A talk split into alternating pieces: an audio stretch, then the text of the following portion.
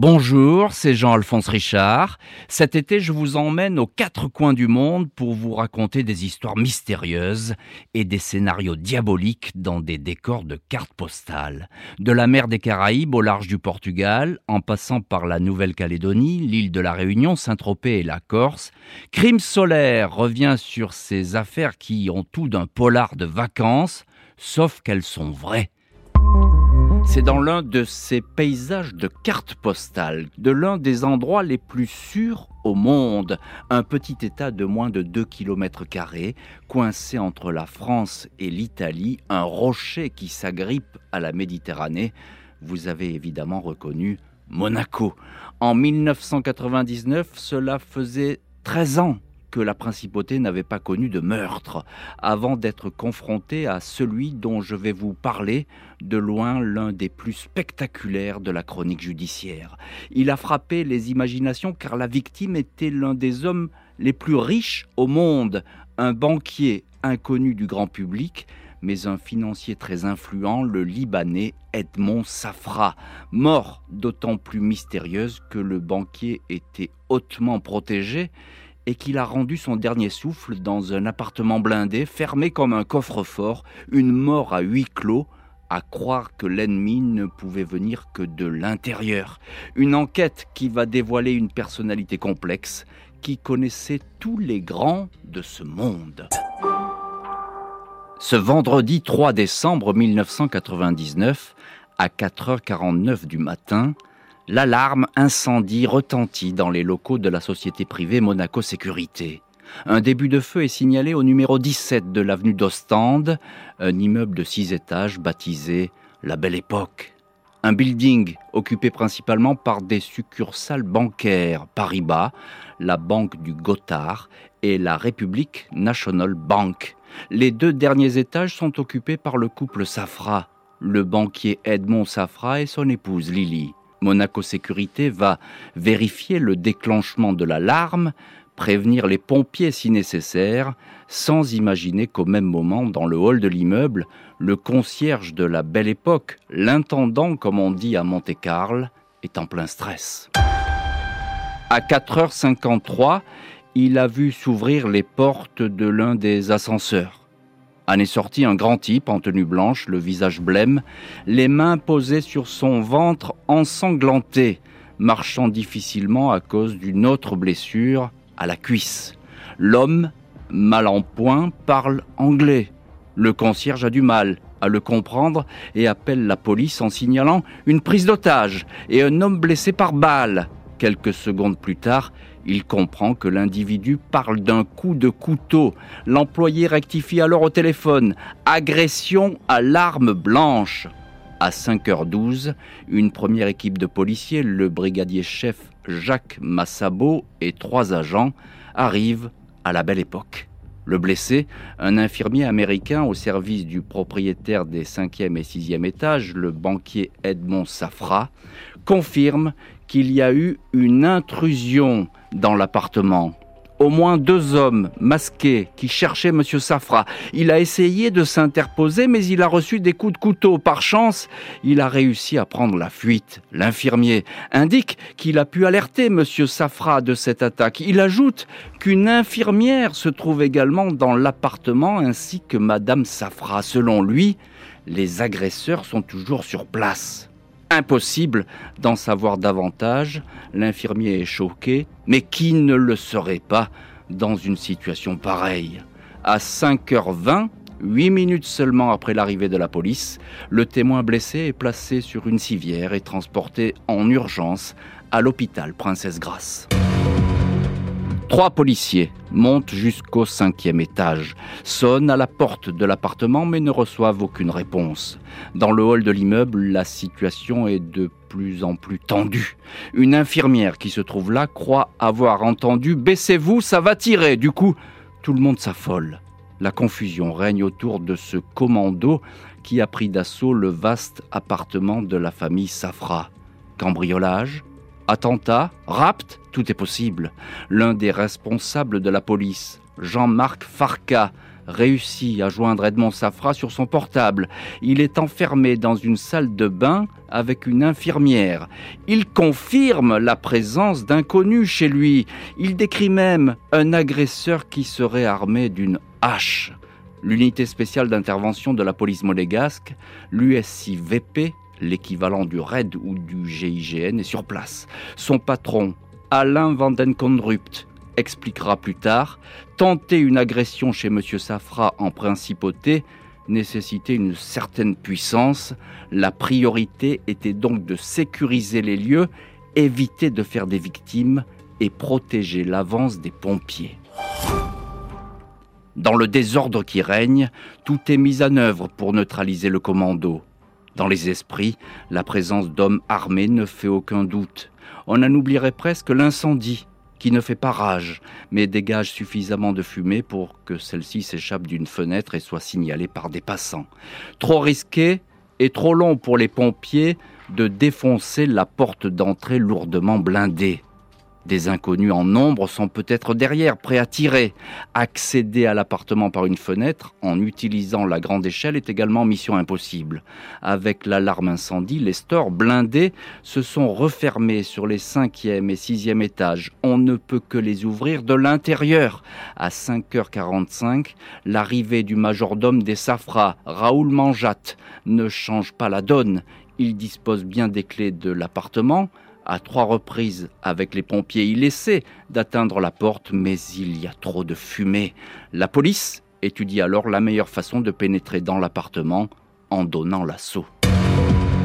Lily Safra, l'épouse d'Edmond Safra, est également coincée dans le gigantesque duplex de 1000 mètres carrés. Mais dans sa chambre, dans une autre aile, où Edmond, dès le début de l'attaque, l'a exhorté de se calfeutrer. Lily Safra a appelé le chef de sa sécurité privée, Samuel Cohen. Par malchance, il n'était pas à la belle époque ce soir-là. Au téléphone, Lily Safra a supplié Samuel Cohen de pénétrer au plus vite dans l'appartement et de sauver son mari. Sauf que quand le chef de la sécurité arrive sur place et essaie de forcer l'accès aux étages, il est aussitôt menotté par les policiers. Après discussion, on accepte qu'il accompagne les pompiers sur le toit Cohen leur indique comment entrer et surtout comment accéder à la salle de bain où se cache son patron et l'infirmière. Avec des masques, les pompiers accèdent ainsi à l'appartement totalement enfumé. Quand ils remontent sur le toit au bout de quelques minutes, ils expliquent à Samuel Cohen qu'ils n'ont pas trouvé la fameuse pièce. Pas étonnant, fumée ou pas fumée, l'entrée de cette salle de bain est invisible, dissimulée par une cloison en trompe-l'œil. C'est en fait dans ce duplex hautement sécurisé une panic room prévue pour s'isoler en cas d'agression. Samuel Cohen demande aux pompiers qui lui prêtent un masque, en vain.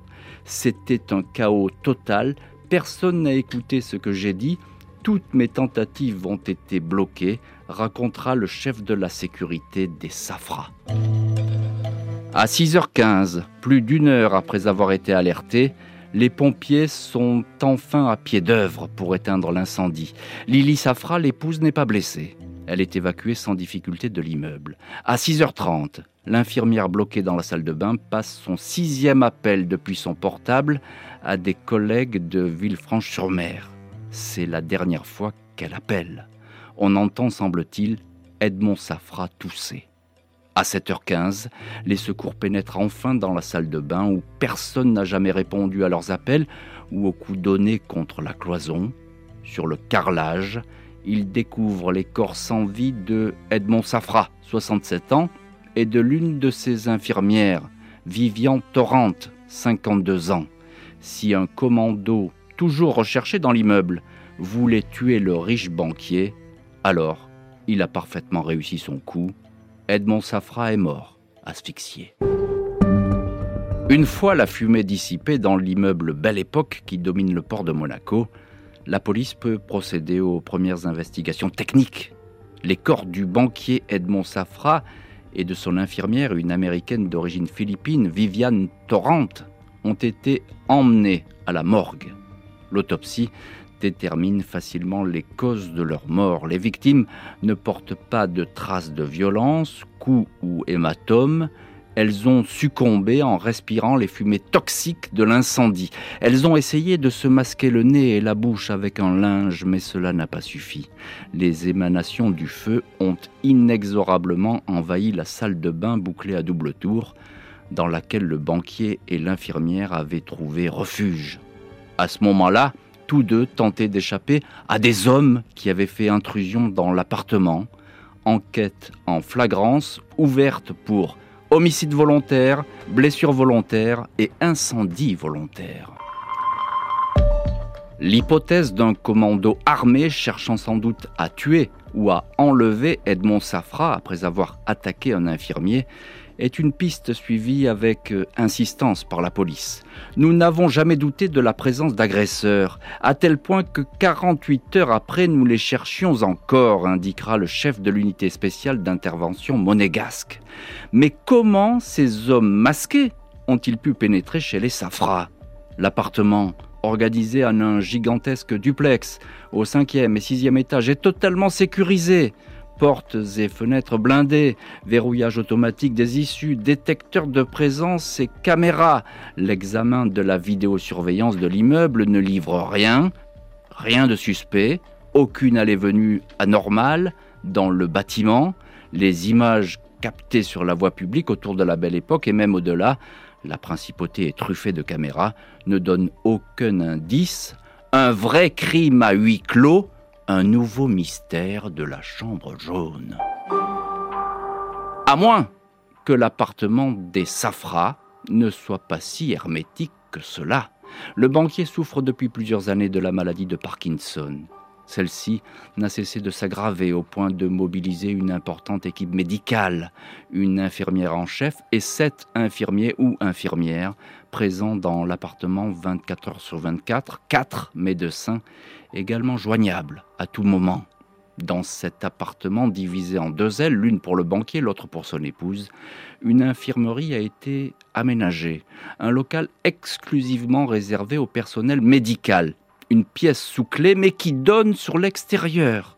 Un couloir communique avec le palace voisin, l'hôtel Hermitage, juste au-dessus de l'immeuble des Safras.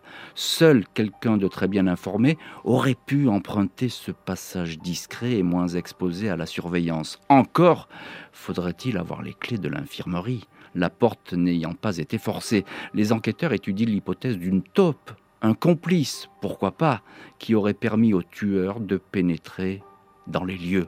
Quatre personnes étaient sur place, le couple Safra, l'infirmière Viviane Torrent et son collègue Théodore Maher, un Américain, celui-là même qui a été blessé et qui a donné l'alerte.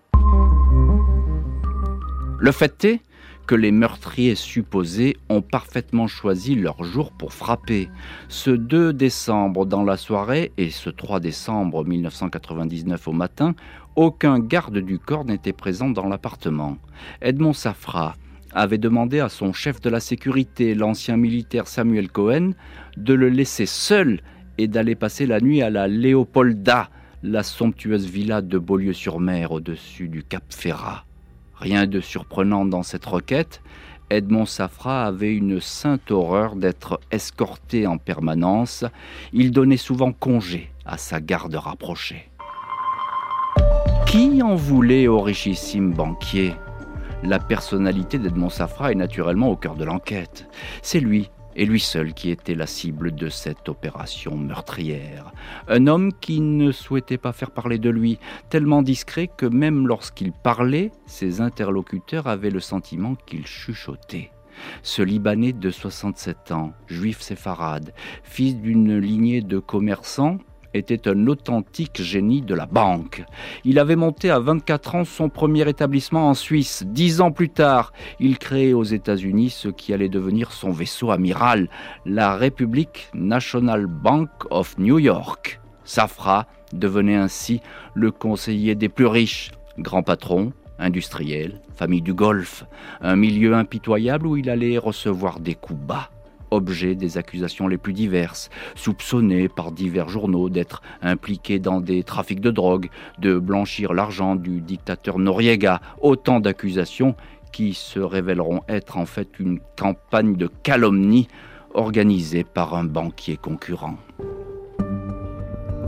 Edmond Safra n'avait apparemment reçu aucune menace de mort, même s'il avait quelques ennemis. Une piste, celle de la mafia russe, se dessine alors. Le banquier est depuis quelques années persona non grata à Moscou. Depuis que sa banque a alerté le FBI pour dénoncer des flux financiers suspects en Russie, de possibles détournements d'argent du Fonds monétaire international au profit de proches du Kremlin. Autant dire que Safra est considéré à Moscou comme un traître. L'hypothèse d'une vengeance, pourquoi pas, reste plausible. Même si côté business, Edmond Safra, se sentant malade, a mis dès le mois de mai de l'ordre dans ses affaires. Il a dispersé son empire. Il a notamment cédé son fleuron, la République National Bank, au groupe britannique HSBC. Transaction de près de 10 milliards de dollars, sans nuages, transaction conduite dans les règles. Avec cette mort, la brésilienne Lily Safra devient du jour au lendemain l'une des femmes les plus riches au monde. Elle hérite d'au moins 3 milliards de dollars. Par sécurité, elle a été placée sous surveillance policière. Aucun soupçon n'est porté sur cette épouse, qui était très proche de son mari, organisant son assistance médicale, lui évitant tout tracas. Rien n'a jamais divisé ce couple marié depuis 23 ans et qui n'a pas d'enfant. Quant aux deux frères d'Edmond, qui ont certes regretté la vente du réseau bancaire et n'étaient pas toujours d'accord avec leur aîné, inutile de songer à un quelconque complot familial. Toute la famille est effondrée. Lily Safra est tellement choquée qu'elle n'a pas pu être entendue, tout comme le témoin survivant, l'infirmier Théodore Maher, Ted Maher. 24 heures après la mort de son mari, sa veuve Lily Safra est dévastée. Elle semble perdue, ne comprend pas ce qui s'est passé et livre un douloureux témoignage. À l'heure de l'agression, elle a cru effectivement avoir entendu du bruit. Le fait est que son mari Edmond, dans l'autre aile de l'appartement, l'a aussitôt appelé depuis son portable pour lui demander de se mettre à l'abri. Il l'a de nouveau appelé quelques instants plus tard pour l'inciter à s'enfermer dans sa chambre et à rester caché car il y avait du monde dans l'appartement. Lily Safra a obtempéré et a fermé sa porte blindée. Elle a appelé son majordome et le chef de la sécurité, tous deux absents de l'appartement. Les pompiers l'ont secouru. Elle a alors contacté son mari pour lui dire de déverrouiller la porte de la salle de bain et de laisser sans crainte les secours entrer. Mais le banquier ne l'a pas écouté. Il a continué à dire qu'il entendait des coups sourds donnés contre la cloison par ce qu'il croyait être ses agresseurs, des hommes qui attendaient sans doute qu'il sorte pour en finir avec lui. Edmond Safra a préféré garder la porte fermée, précipitant sans le vouloir sa propre perte et celle de l'infirmière Viviane Torrent. C'est l'autre infirmier de garde, Ted Maher, qui a donné l'alerte. Cet Américain de 41 ans ne devait pas être d'astreinte cette nuit-là dans l'appartement du milliardaire. Le planning a changé au dernier moment et Maher n'a pas eu d'autre choix que de s'y plier. Les policiers attendent qu'il ait récupéré de ses blessures sur son lit d'hôpital pour pouvoir l'interroger. Il est le seul homme qui a vu les agresseurs. Deux personnes masquées selon lui, Maher trop mal en point, n'a pas pu donner beaucoup de détails sur cette attaque. Il a expliqué en substance s'être retrouvé face à des individus qui lui ont sauté dessus. Il a essayé de se débattre et a été repoussé. Il a reçu à ce moment-là plusieurs coups de couteau. Alors que les deux hommes l'ont abandonné pour partir sûrement à la recherche d'Edmond Safra, il a pu alerter Viviane, l'infirmière. Il lui a demandé de se mettre à l'abri avec le patron dans le dressing salle de bain, une pièce inviolable et sécurisée. Il a même donné son téléphone portable à sa collègue pour qu'elle puisse appeler les secours et les autres employés de l'appartement. Après avoir mis tout le monde à l'abri, Ted Maher, couvert de sang, a réussi à sortir. Il a pris l'ascenseur et s'est retrouvé dans le hall de la belle époque. Les policiers modégasques n'ont pour l'instant que ce seul témoignage pour éclairer leur dossier. Ils ont carte blanche pour trouver le plus vite possible les coupables. Cet assassinat est la pire des publicités pour la principauté, connue pour sa politique sécuritaire à toute épreuve. Si les riches ne se sentent plus en sécurité à Monaco, mais alors où va-t-on? État d'esprit confirmé par le procureur général Daniel Serdet qui déclare ⁇ La réussite de notre enquête sera un gage pour la sécurité à Monaco. La police met donc les bouchées doubles. La vidéosurveillance est à nouveau passée au crible. Les relevés d'empreintes analysés. Les fichiers clients des hôtels sont décortiqués. Les noms de deux clients du palace voisin, l'Ermitage, qui communique avec l'immeuble des Safras, attirent l'attention. Deux hommes originaire du Moyen-Orient, défavorablement connu de la justice, selon l'expression consacrée.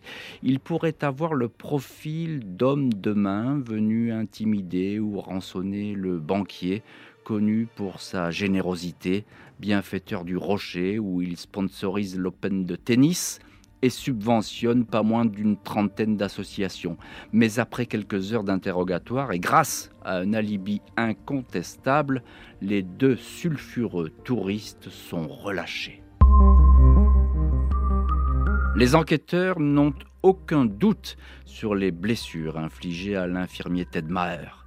Ils sont juste un peu surpris par le moyen utilisé, un couteau.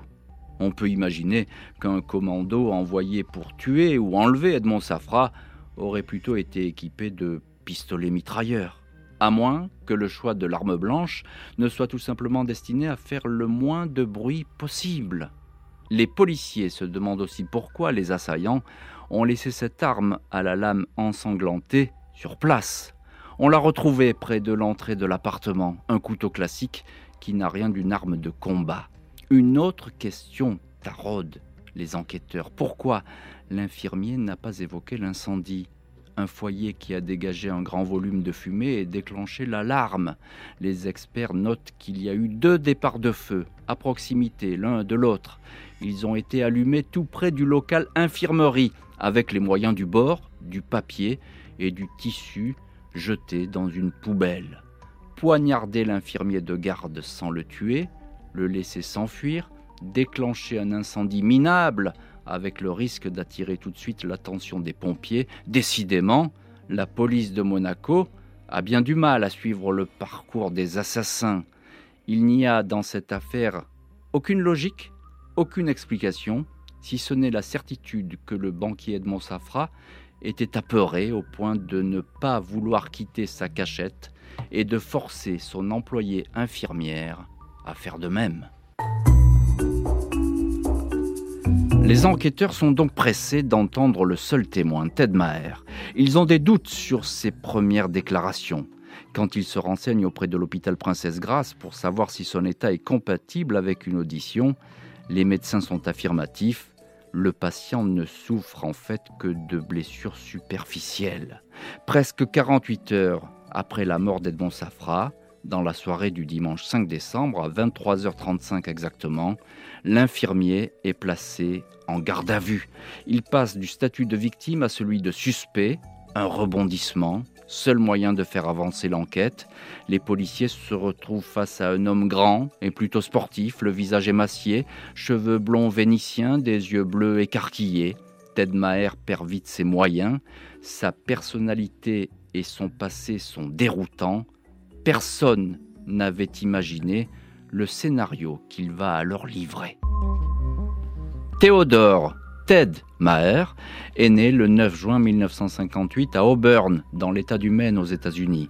Dans les années 70, il a servi dans l'armée. Il faisait même partie des Bérets Verts, les forces spéciales américaines des soldats spécialisés dans les actions commando. Il a ensuite suivi une formation d'infirmier au sein du Dutchess County Community College, puis a obtenu son diplôme de soignant à la Pace University. L'homme a une vie maritale chargée. Pas moins de trois mariages, deux divorces et trois enfants. C'est quand il travaillait au Columbia Medical Center, à l'hôpital presbytérien de New York, qu'un concours de circonstances l'a expédié à Monaco. En visitant une chambre, il est tombé sur un appareil photo. Aussitôt restitué à ses propriétaires, le couple Slatkin. Ces derniers ont tout de suite recommandé cet honnête infirmier à leur ami Edmond Safra qui cherchait du personnel médical.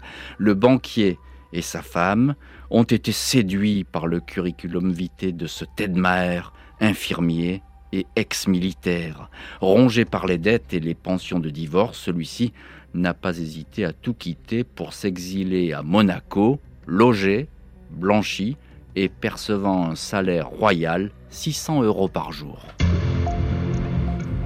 Au mois d'août 1999, Ted Maher s'est donc envolé pour la principauté de Monaco. Tout le monde ignore alors qu'il consomme des sédatifs et présente une fragilité psychologique. À cause de ses accès de dépression, Maher a échoué pour intégrer la police de Las Vegas. Une autre fois, il a menacé sa première femme de la tuer elle raconte alors qu'il lui arrive de jouer à la roulette russe avec un pistolet chargé. Quoi qu'il en soit, le nouveau membre de l'équipe Safra ne s'entend pas avec l'infirmière en chef qui dirige l'équipe. Sonia Erkrat a une réputation autoritaire. Elle est crainte de ses subordonnés et aurait fait licencier 17 infirmiers en 16 mois. Entre Maher et Erkrat, les relations se détériorent. L'infirmier pense qu'elle veut l'éloigner de son patron Edmond Safra, auquel il aimerait prouver son dévouement et se faire remarquer. Elle n'a pas beaucoup d'estime pour l'Américain. Elle le décrit comme quelqu'un demandant constamment, je cite, de l'affection et de l'argent. Il était jaloux de moi. Il avait une tendance à être agressif dans ses efforts pour obtenir de la reconnaissance, raconte Sonia Erkrat, qui ajoute Il avait trop confiance en lui et tendance à exagérer. Une fois, il a raconté à tout le monde qu'il était allé à pied jusqu'à San Remo. Je ne sais pas ce qu'il essayait de prouver. Depuis cette date, Ted Maher a hérité d'un surnom, Forrest Gump. Le soir du drame, sa collègue infirmière, Viviane Torrent, lui aurait révélé ce fameux surnom. Forrest Gump, Ted Maher, aurait alors été désespéré, puis imaginé au débeauté un stratagème destiné à attirer sur lui l'attention de son riche protecteur, simuler une attaque qui ferait de lui un sauveur et un protecteur. En donnant l'alerte et en mettant des agresseurs totalement fictifs en fuite, il pourrait s'attirer les grâces d'Edmond Safra, et ainsi se venger des humiliations subies dans son travail. Il tirerait les bénéfices de cette bonne action. Maher insiste sur le fait qu'à aucun moment il n'a eu l'intention de donner la mort à Edmond Safra. À l'un de ses avocats, maître Georges Blot, il confie, à l'issue de la garde à vue à propos de son employeur C'est affreux, je l'aimais, je l'admirais, je le respectais, je ne comprends pas pourquoi j'ai fait ça. L'avocat en conclut que son client adorait Edmond Safra et qu'il a voulu lui adresser un signe pour attirer l'attention. À propos de ses bisbilles avec l'infirmière en chef, Maître Blot note Il a été déçu qu'elle ait empêché une relation de confiance avec son patron. Le 21 novembre 2002, trois ans après sa mise en examen, Ted Maher comparé pour incendie volontaire à des lieux habités ayant entraîné la mort d'Edmond Safra et Viviane Torrent, une cinquantaine de témoins, d'experts, de traducteurs et d'avocats internationaux devant le tribunal criminel de Monaco, l'équivalent d'une cour d'assises.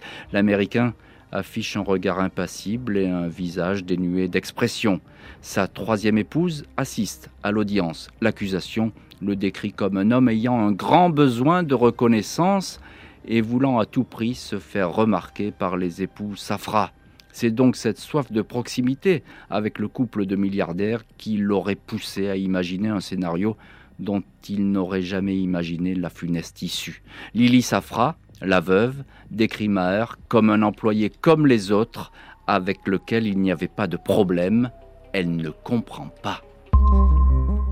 Les avocats de l'accusé tentent alors une sortie, détourner l'attention en évoquant la responsabilité de la police dans la mort d'Edmond Safra. La police aurait interdit trop longtemps l'accès à l'appartement tergiversé avec les pompiers et ainsi privé les victimes de toute chance de secours. Une indécision qui se serait révélée fatale pour le banquier et l'infirmière. L'un des avocats de la partie civile, maître Marc Bonan, rappelle qu'il n'y a devant le tribunal qu'un seul coupable, Ted Maher. Il n'y a aucun système de sécurité qui protège d'un ennemi de l'intérieur, conclut l'avocat. Pour sa défense, l'infirmier répétera qu'il a commis là la chose la plus stupide de sa vie et que ce drame ne cessera de le poursuivre. Le 1er décembre 2002, Ted Maher est condamné à 10 ans d'emprisonnement, deux ans de moins que ce que réclamait l'avocat général. Moins de deux mois après avoir été condamné, Ted Maher fait à nouveau parler de lui. Il était déjà l'un des rares meurtriers de la principauté. Il devient le 22 janvier 2003 l'un des premiers évadés de la prison de Monaco. Avec un co-détenu, un Italien accusé de vol, il découpe les barreaux de sa cellule. Les deux hommes glissent le long du mur avec une corde fabriquée avec des sacs poubelles l'Américain marche jusqu'à Nice et se cache dans un hôtel. Il téléphone à plusieurs personnes aux USA, à son épouse, son avocat et un prêtre. Ils préviennent la police. Ted Maher est interpellé sept heures après son évasion. Il écope de neuf mois de prison supplémentaires. L'infirmier, qui voulait obtenir les faveurs de son puissant patron, a purgé sa peine. Il a été libéré en octobre 2007 et est rentré chez lui aux États-Unis. Dans une série d'interviews, Ted Maher expliquera que ses aveux avaient été forcés, que sa famille avait subi des menaces et qu'il était innocent sans vraiment convaincre qui que ce soit de cette innocence-là. Bonjour maître Marc Bonan. Oui, bonjour. Vous êtes en ligne depuis Genève, en Suisse, où vous exercez. Vous êtes l'avocat depuis de très longues années de Lily Safra, l'épouse d'Edmond Safra. Et vous avez bien sûr assisté euh, à cette affaire du début jusqu'à la fin, à ce drame. Euh, vous étiez au procès fin 2002 à Monaco. Euh, Maître Bonan, question toute simple. Sait-on aujourd'hui pourquoi Ted Maher s'est lancé dans une telle mise en scène? Je crois que l'explication que vous avez donnée tout à l'heure est tout à fait juste. Ted Maher, personnage psychologiquement complexe et tourmenté, avait besoin, comme tout le monde, mais peut-être un peu plus que tout le monde, d'être aimé. Et d'être aimé et reconnu par Edmond Safra, pour qui il avait véritablement de l'admiration, de l'affection. Et puis, tout ce stratagème, il l'a conçu pour être à la fois l'incendiaire et le pompier, être celui qui déclenchait, ensuite on verra la fausseté de ce qu'il pensait pouvoir donner à croire, mais celui qui déclenchait un drame et celui par qui Edmond Safra serait sauvé. Il attendait au bout de cela, vous l'avez dit très justement tout à l'heure, de la reconnaissance, de la reconnaissance euh, affective, intellectuelle, et sans aucun doute, parce que Edmond Safra était un homme infiniment généreux, probablement une récompense sonnante et trébuchante. Alors il a conçu ce faux drame qui est devenu une véritable tragédie. Il a prétendu que des assaillants euh, venaient d'ailleurs mm. par les toits. Euh, il s'est révélé que cela n'était pas possible compte tenu du système de sécurité, même en passant par l'hôtel Hermitage. Mais ce qu'il a soutenu dans un premier temps, c'est qu'il avait été victime de deux assaillants, qu'il s'était battu avec un courage remarquable, gardons à l'esprit que c'était un ancien militaire avant que de devenir infirmier, que dans le cadre de ce combat qu'il avait livré à ces deux assaillants masqués et armés, il avait été blessé. Mhm. Et de fait, il s'est blessé lui-même pour donner à croire qu'il avait été blessé. Ensuite, euh, il a dit que pour donner l'alarme, il a bouté le feu à diverses poubelles dans l'infirmerie et qu'il est descendu héroïque pour alerter tout le monde euh, en descendant euh, les, quelques étages de la belle époque. Vous le dites très bien, maître. Vous dites le, le, pyromane et le pompier. On va peut-être un peu plus loin. Est-ce qu'on peut imaginer que Ted Maher aurait pu être manipulé pour finalement euh, tuer Edmond Safra? Non. Toutes les hypothèses, vous l'évoquiez tout à l'heure, ont été évoquées. Tout a été envisagé.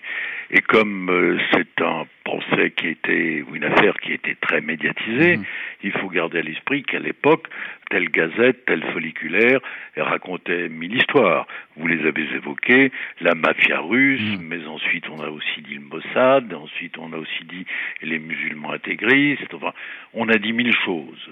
mille sottises. La vérité est infiniment plus simple et à la simplicité de la tragédie.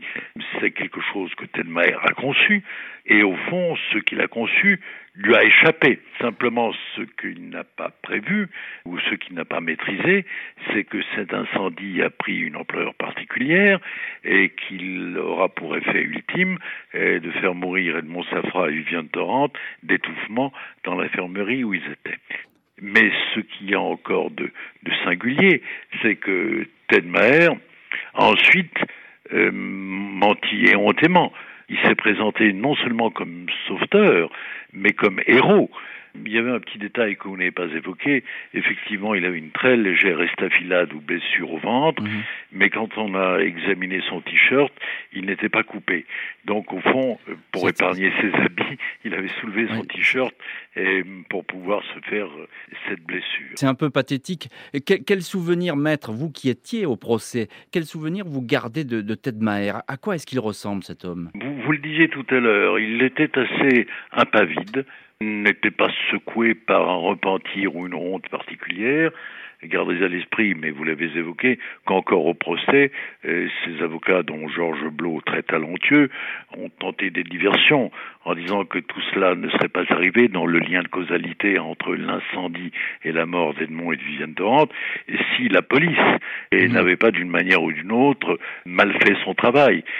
Ce qui n'est pas tout à fait faux. Qu'en pensez-vous justement, maître? Euh, Voilà, donc il y a eu cette polémique immense au, cours du procès euh, autour des retards de la police, etc. Euh, D'abord, la police est arrivée sur les lieux avec une célérité très remarquable. Mais voilà comment elle se représente les choses lorsqu'elle arrive sur les lieux. Elle pense qu'il y a deux assaillants masqués, ce qui est indifférent, et armés, et que donc l'ennemi est au premier étage. Mmh. Et donc euh, la police, elle, progresse avec une incroyable lenteur. Elle empêche même, euh, vous l'avez dit tout à l'heure, Samuel Cohen, qui est le chef de la sécurité d'Edmond Safra, qui lui voulait monter, voulait aller sauver son patron. Il l'empêche, ils l'ont même à un certain moment arrêté et menotté, et avant qu'il ne s'aperçoive qu'il était de leur bord, enfin qu'il était là pour sauver Edmond Safra.